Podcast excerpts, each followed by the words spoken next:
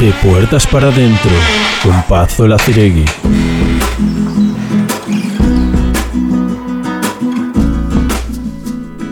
Muy buenos días, buenas tardes y si no has tenido tiempo hasta ahora o el silencio a tu casa llega después de las 21, buenas noches. El octavo día fue lunes. Amaneció fresco y gris. Pero eso a ellos ya no les importaba demasiado. Cuando los días amenazaban lloverse y había que salir, antes, en la vida de antes, venían las preguntas, los cuestionamientos, los enfados. ¿Que dónde has dejado el paraguas? Que el autobús estaba abarrotado, las mil capas de piel, de algodón, de poliéster. Sacar al perro sin ganas pero con culpa. Darle un paseíto pequeño porque el frío era insoportable o la llovizna calaba. Pero el perro te miraba y vos sabías que necesitaba caminar. Un poco más, a pesar de tus ganas y de tus pantuflas o de tus zapatillas de andar por casa. Ahora el cielo que haga lo que quiera de hecho, si llueve, mejor. Si el frío rompe la noche, descarcha. El hielo hará crecer la herida, más sabia, más sabia. Si te encuentras frente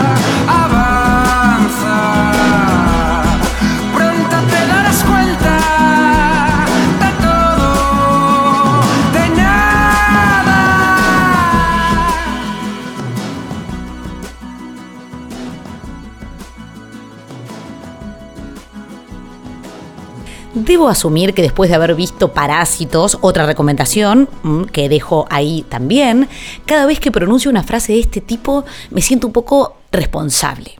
Siento como un poco de responsabilidad. Ahora que soy más tolerante y empática, decía ayer, que soy una mejor persona, entre Bon Hong-hu y el confinamiento me voy a convertir en una ciudadana ejemplar.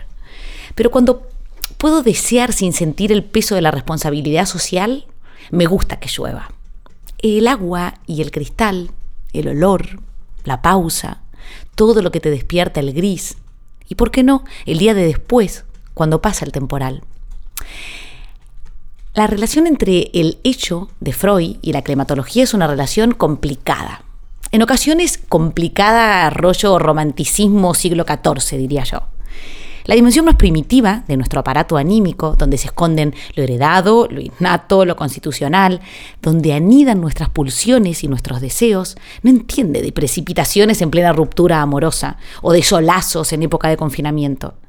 Tampoco entiende de clases sociales, Entonces necesita, desea, grita, que ojalá que llueva, que es tiempo de manta y abrazos. Serán luego el yo y el super encargados de recriminarle este deseo egoísta. Como cuando le pedís a un padre de 58 años que acaba de perder su empleo que se quede en casa y pinte un arco iris para poner a la ventana. O como cuando desde tu jardín con caballos y zapallos de huerto decís, yo me quedo en casa y te sentís como muy orgulloso o orgullosa de lo bien que lo estás haciendo. Cuando deseamos, hablamos, actuamos, movemos cosas a nuestro paso. No sé si fue las enseñanzas de la película ganadora del Oscar las que me han removido la conciencia, o es este confinamiento que me hace, decía, más empática y más atenta al otro.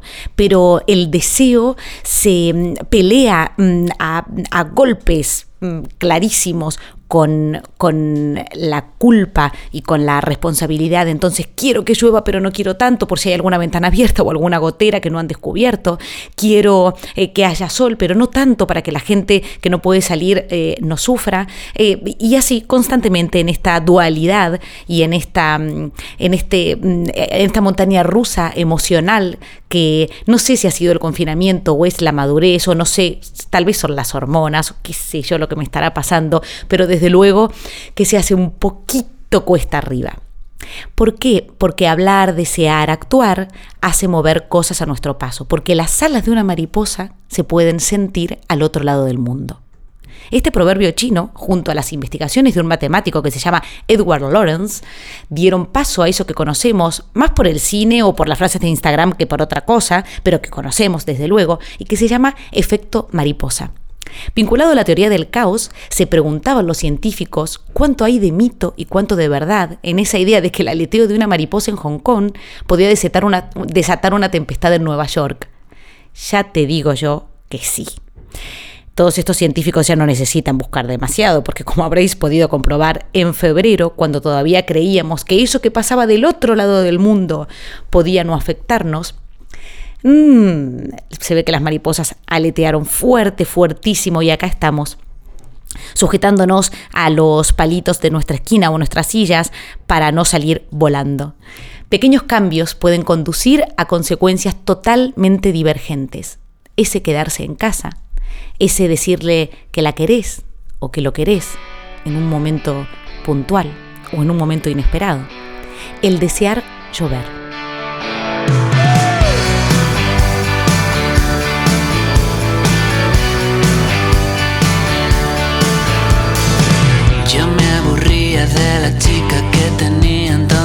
Tú te vengabas de tu novio de siempre. Todo decía reír. Yo te alumbraba con la luz que desprendí entonces y me mataba que no fueras más fuerte. Todos lo vieron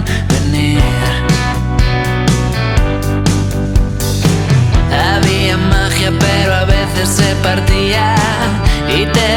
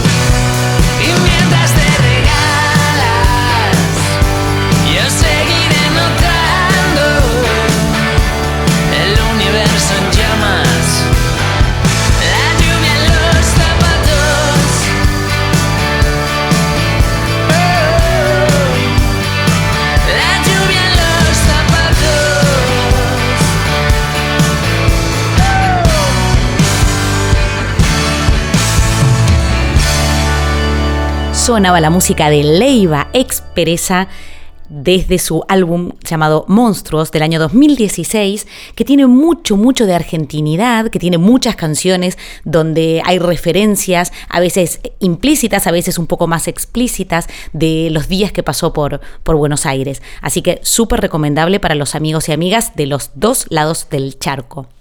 Ahora, así, dejando atrás la música de Leiva y con la lluvia en los zapatos, nos vamos corriendo a ese rincón donde nos espera el tragaluz que en realidad no traga, sino que nos da luz.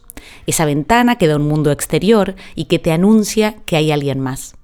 Desde allí hoy nos llega una reflexión muy interesante ligada al confinamiento.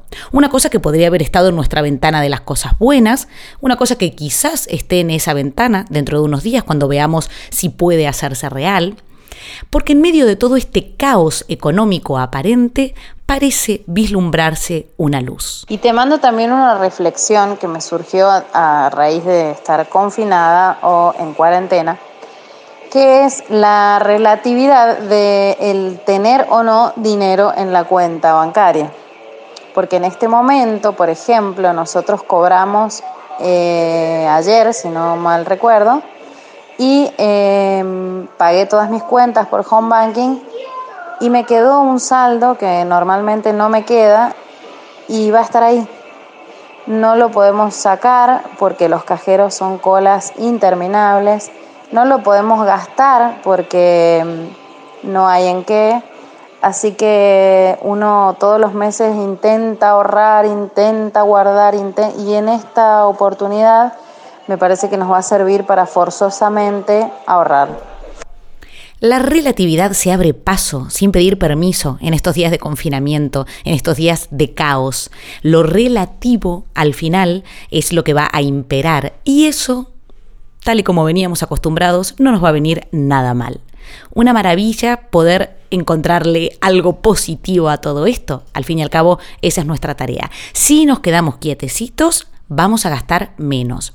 Hay un riesgo, o había un riesgo en los primeros días, creo yo, que ante esta posibilidad de no digamos, ante esta posibilidad de la imposibilidad, es decir, sabíamos que no íbamos a gastar dinero, entonces quizás tentados por el comercio online, empezamos a comprar cosas online. Em, bicicletas, cintas eh, para caminar, em, excesivas cajas de vino, algún electrodoméstico. Luego, con el correr de los días, nos dimos cuenta que toda esa gente a la que íbamos a hacer trabajar con nuestras compras, compras online, anónimas y, tan despegadas del otro, ¿no? de, lo, de lo artesanal, del, del otro trabajador, a ese que no podemos ver, pero que sabemos que está ahí manipulando cajas y haciendo cosas para saciar nuestra aparente necesidad, todo eso vino como una reflexión así superhumana y dijimos, vale, vamos a dejar de comprar. Y resulta que ahora tenemos ahí el dinero mirándonos, muriéndose de risa, llenándose de moho desde nuestras cuentas bancarias. Déjenlo ahí, no os desesperéis, en algún momento lo vamos a volver a necesitar.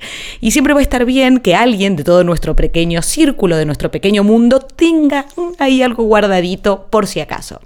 Todo eso lo vamos a poder usar juntos y juntas una vez que nos levantan las barreras, sin volvernos locos, ¿eh? con juicio, como diría mi abuelo. Hablando de abuelos y de abuelas, que hoy, hoy por hoy están en el foco mediático en estos días, por fin protagonistas, por fin protagonistas de una manera distinta. Ayer, distinta. Ayer empecé a ver cómo las noticias contaban casos de éxitos, de éxito, buenas historias, em, abuelos y abuelas que salían del hospital, que se volvían fuertes, que se ponían, em, que nos demostraban que a pesar de los 93 años y de todos los pronósticos, también se puede romper la norma general. Y yo recibí también de una manera sorprendente eh, y con un sorprendente manejo de la tecnología, cómo hacía aparición una vez más desde un pueblito remoto, confinado, en la provincia de Buenos Aires, para salvarme de alguna manera mi planificación gastronómica semanal.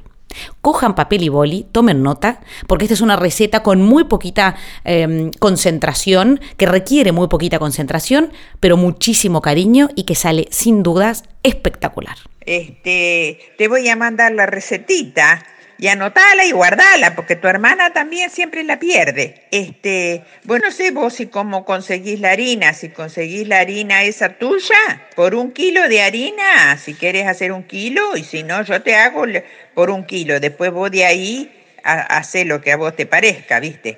Este, tenés que poner harina en la, ponerla en la mesa la harina, hacerle un hoyo y este y tenés que ponerle, si haces un kilo de harina, tenés que ponerle dos pancitos de esos chicos de levadura. Este, y la, disolve, la, la, la, la, apretás ahí bien, la disolvés a la levadura en la masa y este, tenés que echarle también primero, que no vaya a tocar la levadura, un poco de sal, si comes con sal. Este, le echas una cucharadita de, una cucharadita de té de azúcar, ahí arriba la levadura, y después este, eh, haces con más o menos 700 mililitros de, de agua tibia y le echas tres cucharadas de aceite y después le vas agregando, ahí vas tomando la masa este, vas agregando. Hace, fíjate más o menos, hace una masa media blandonga, ¿viste? Este, la amasás bien, juntás toda la harina, todo, todo y haces la masa. Ya vas amasando, amasando, amasando, hasta juntar todo y bueno, que te quede, en todo caso, si le falta, vos anda echándole de a poco el, agua, ¿viste? Cosa de que no te vaya a quedar muy aguachenta, porque ya te digo, con la harina esa que vos haces, que te tendrás que hacer con este, la harina de garbanzo, de arroz, no sé cómo, bueno, cómo es la, la, la mezcla esa. Con la mezcla esa, uno hace una bolita, la deja reposar, la estira, la vuelve a dejar reposar y así creo que ese proceso se llama Em, y luego con se estira, se pone un poquito de tomate y se mete al horno. No me digan que no es una belleza y que no es una delicia. Em, esta forma de contar esta receta maravillosa es muy argentina, ¿no? Está el, extenderse, el conversar, todo esto en una cocina, tomando mate, seguro que tiene muchísimo sentido. Así que muchísimas gracias. Gracias por esta información. Os invito a que la probéis. De verdad va a ser maravillosa y por supuesto nos envían esa foto, nos envían la foto de la masa del bollito levándose y todas las demás reflexiones que, que nos encanta dejar colar por nuestra claraboya particular. Recuerden, son recibidas al 670-803-558 más 34 si están en el exterior o en nuestro Instagram recién estrenado, inaugurado ayer, guion bajo de puertas para adentro, guion bajo. Ahí pueden empezar a enviar, colapsarnos, llenarnos el teléfono de, de fotos y vídeos y reflexiones. Recibimos todo. Luego nosotros después filtramos. Eso sí, ¿no? Cualquiera va a tener espacio, ¿no? Somos un poquito antidemocráticos, pero recibimos todo en principio. Y vamos a empezar a construir, como dijimos ayer, y a decorar nuestra casa compartida, para cuando todo esto pase o se ponga un poquito más feo, podamos refugiarnos y reconfinarnos, pero en grupo. Me preguntaban hace unos días qué vamos a hacer si todo esto se alarga. De hecho, hoy me acaban de avisar los amigos y amigas argentinos que eh, ya confirman su, su, cuarentena hasta el 12 de abril y me preguntaban si tenemos pensado visitarnos el mundo entero. Y yo respondía que por qué no. Por lo pronto nos vamos a Galicia, allí donde saben mucho de lluvia y mucho de grises.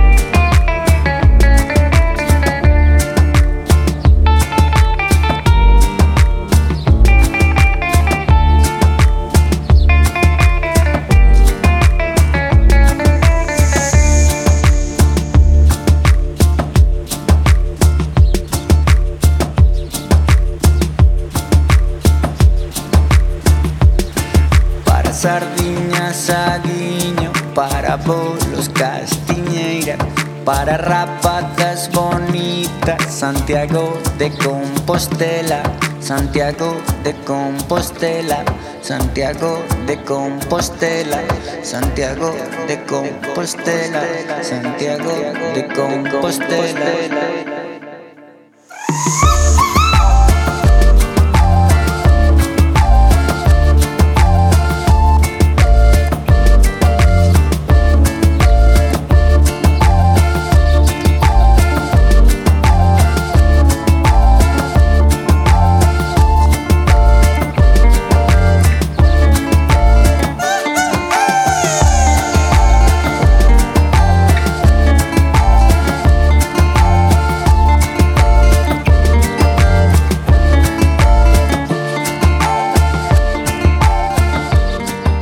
Sonaba la música de Bayuca, un gallego que está haciendo cosas interesantes con la música tradicional y con los ritmos más actuales. Algo más o menos a la línea de lo que hace nuestro técnico de sonido Idoipe, que pueden buscar en Spotify.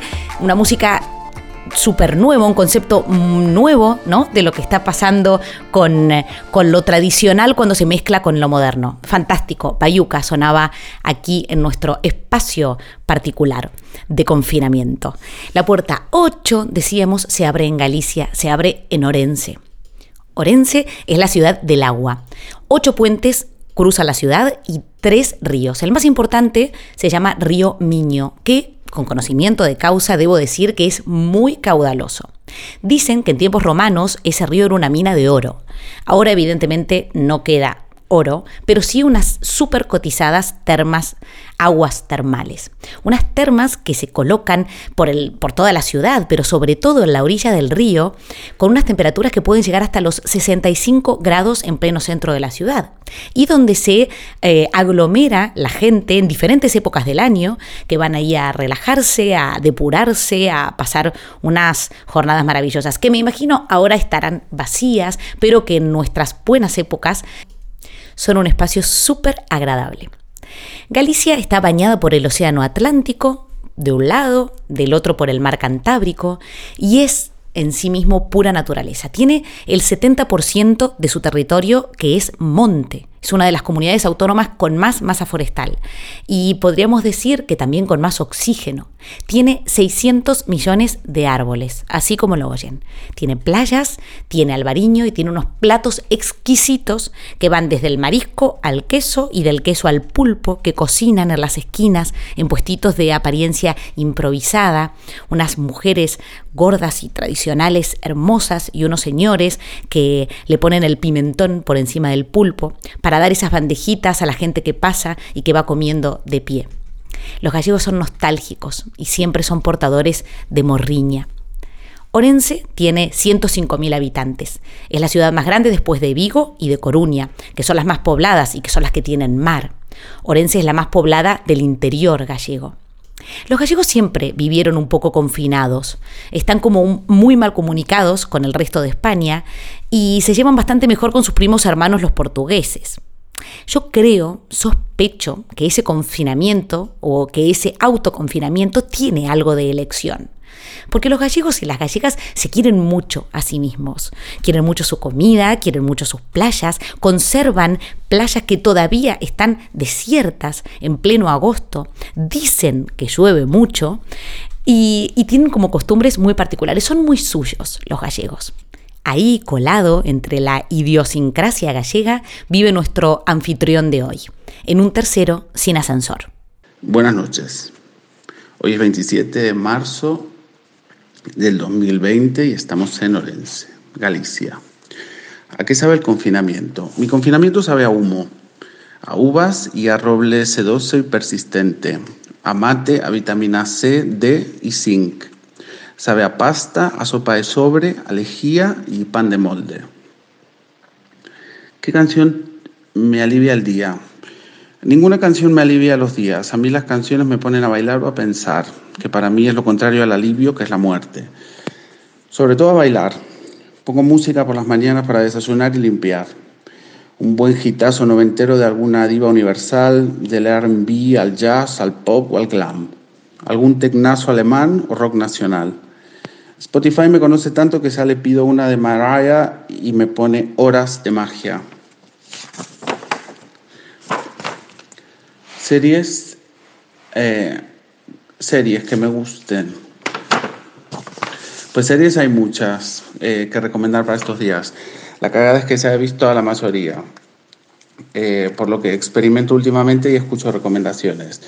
A mí me gustaron The Young Pope, The New Pope, Succession, Sharp Objects, Mosaic, Trust, Sabrina, High Maintenance, Rick and Morty, Fleabag, Modern Love y muchas más. ¿Qué sentimiento me acompaña?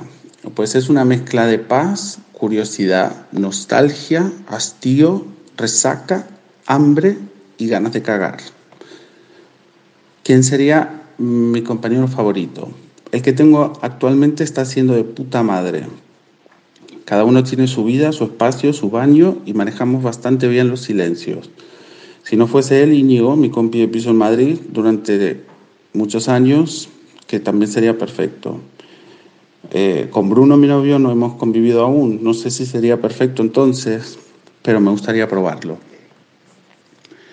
Lo primero que harás cuando nos dejen salir pues no tengo la menor idea. Dependerá de las circunstancias. A lo mejor es sacar la basura, irme a conducir a la montaña, ponerme las deportivas y correr como Forrest Gump hacia ningún lugar. Lo que me apetece es juntarme con Bruno en una casa apartada de todo y confinarnos el uno al otro durante todo el fin de semana. Eh, lo que más echo de menos, ir al gimnasio y conducir. ¿Dónde paso más tiempo? En el salón, sofá, alfombra porque me siento en el suelo, cocina y baño. Descubriste nuevo de vos.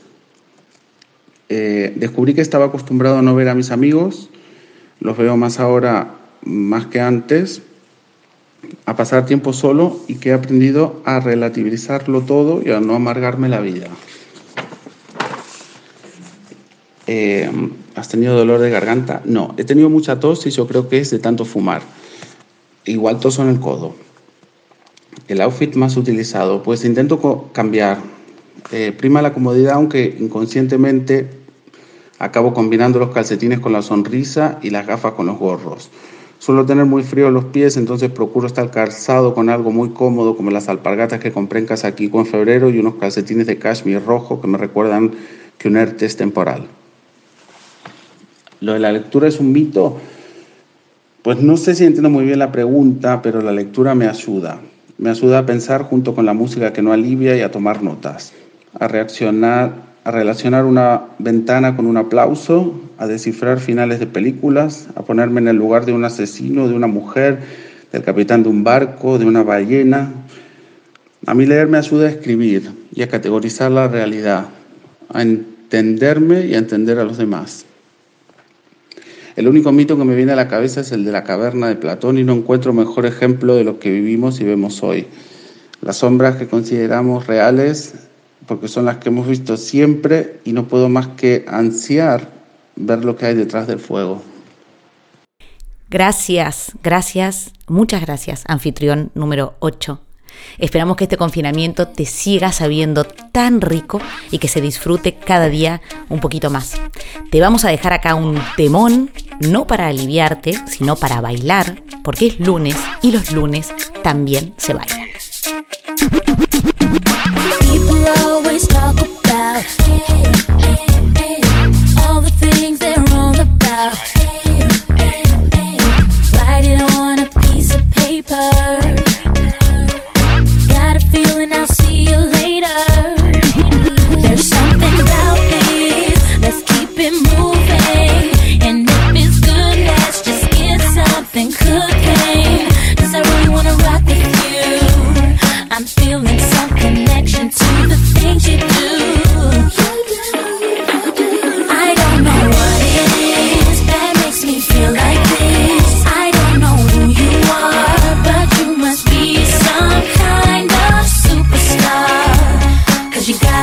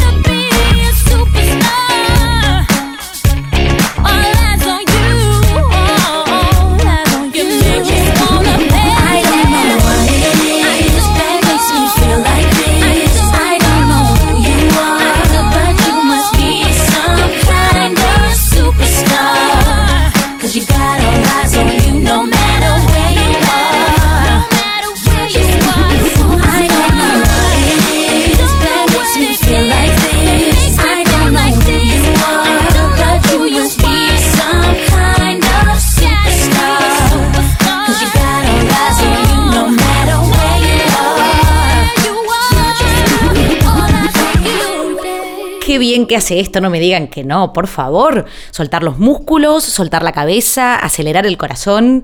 Gracias por abrir esa puerta desde Orense, por abrirla hoy, pero también por hacerlo antes. Esa es una casa muy, muy especial. Cerramos la puerta de Orense, nos quedamos con este ritmo en el cuerpo y abrimos la ventana. Ayer les hablaba de las religiones o de la relación entre religiones. Entonces nuestra primera ventana de hoy, que la vamos a abrir en el dormitorio para ventilar por la mañana, que siempre hace bien, abrimos esta ventana de pregunta. Decía que me interesa esta historia de la relación entre religiones, de cómo los distintos credos ocupan espacios diferenciados, de cómo nos colocan con sus expresiones en un lugar protagonista o secundario. De un lado o de otro de la puerta, de la puerta del cielo y de la puerta de casa. Estaba pensando yo en los dioses y en los mortales y pensé en los testigos de Jehová. Ahí es donde me acechó la pregunta que entra por la ventana de hoy. ¿Qué estarán haciendo los testigos de Jehová ahora que no hay puertas que golpear? ¿Existirá un timbre virtual? ¿Habrán diseñado ellos alguna estrategia actualizada, una especie de edición especial confinamiento, que se salte las barreras y no vaya directo al buzón del spam? ¿Qué estarán haciendo los testigos de Jehová? ¿Qué puerta encontrarán? ¿Tendrán otro sentido, otra razón de ser?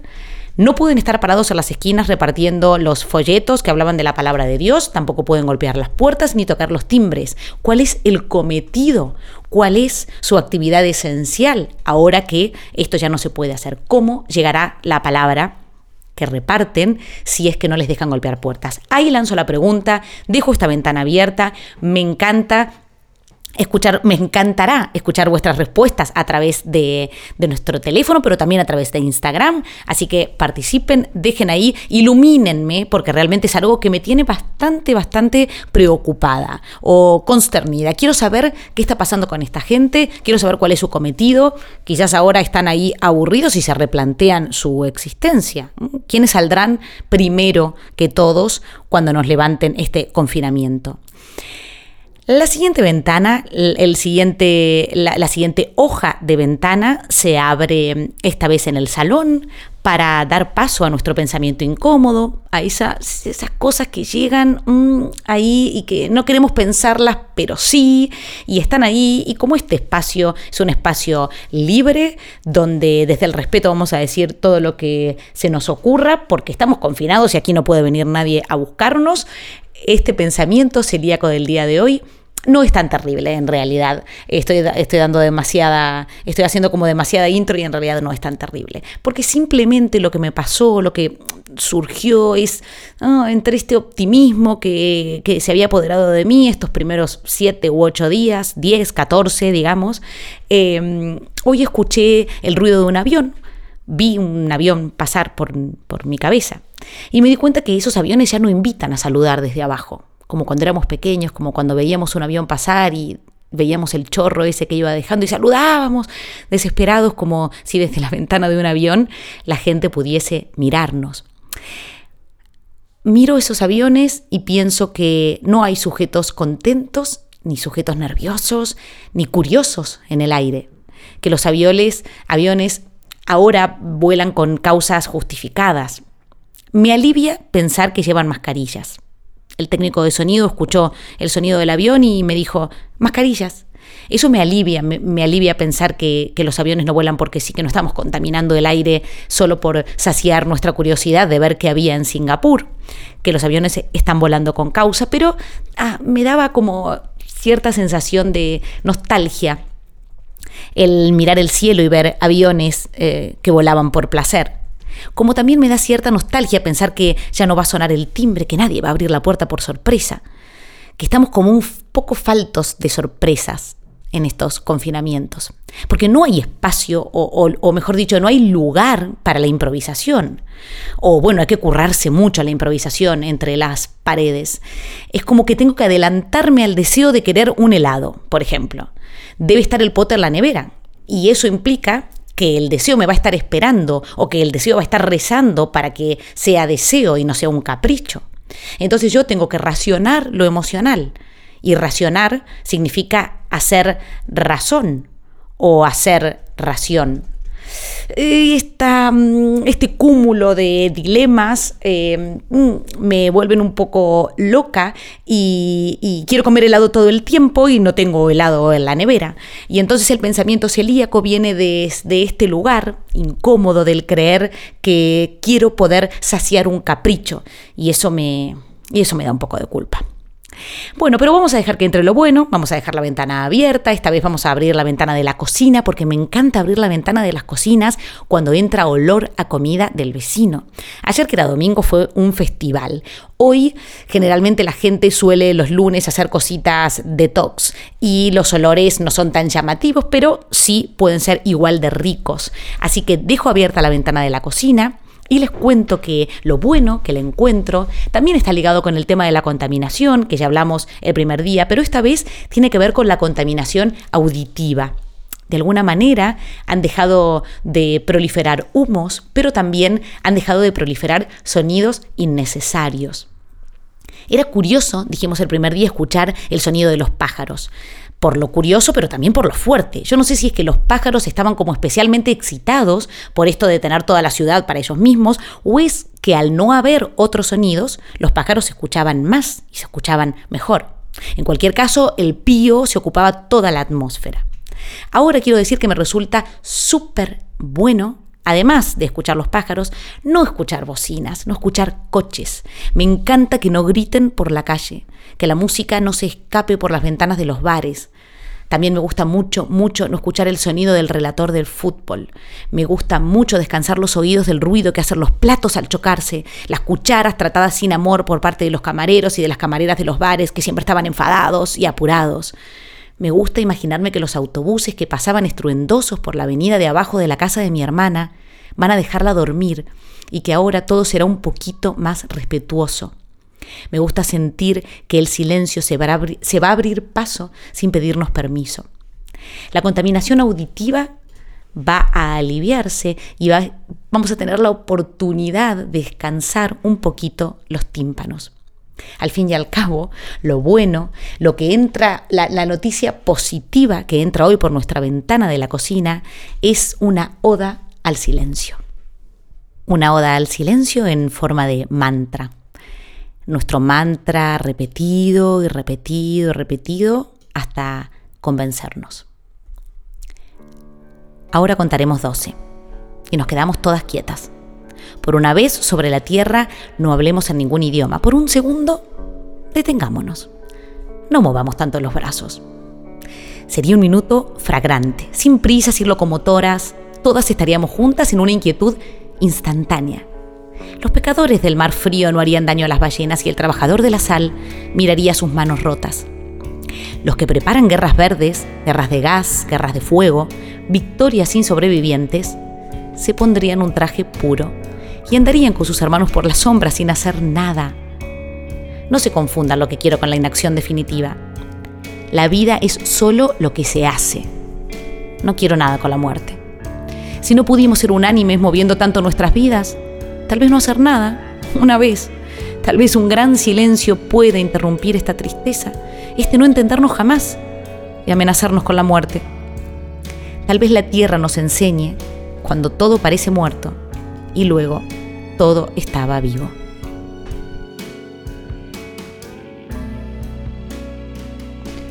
Como ayer y como vamos a hacerlo cada día, abrimos nuestras puertas y las vamos cerrando de a poco. Nuestras 21 puertas, las 21 que van a construir un nuevo hábito. Un nuevo hábito de generosidad, de solidaridad, de compartir, de expresar, de conectar desde un plano súper igual, desde el confinamiento, desde el interior, desde nuestra intimidad, desde ese hogar que nos había costado tantísimo, tantísimo mostrar. Así, despidiéndonos con este mantra, este poema de Pablo Neruda que nos invitaba a callarnos, nos vamos a callar y nos vamos a quedar aquí confinados disfrutando de esta nueva posibilidad. Muchas gracias por estar ahí, amigos y amigas. Gracias por participar, por compartir. Gracias por abrir las puertas y por volverlas a cerrar. Nos vamos a quedar en casa, en el sonido, como siempre, haciendo magia y doipe. En el micro, yo, Paz Olaciregui.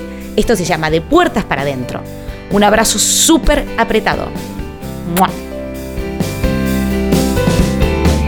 Si salimos de esta, te juro que no haré ni un gesto de emoción.